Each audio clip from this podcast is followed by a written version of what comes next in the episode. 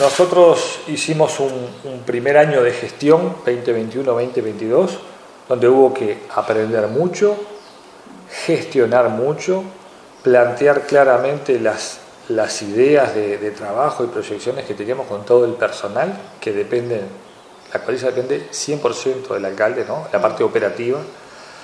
Este, después a nivel de Consejo Municipal veníamos este, de haber eh, recompuesto las finanzas del municipio, que nosotros tomamos el municipio de la gestión anterior con muchos compromisos asumidos y sin dinero en la caja, lo cual nos complicó los primeros dos o tres meses de, gestión. Hoy estamos en una situación excelente, tan excelente que nos permite hacer inversiones del entorno de traer una retro que, en la cual el municipio solo en ese proyecto pone 55 mil dólares, ¿no? de los 68 que sale la retro aproximadamente.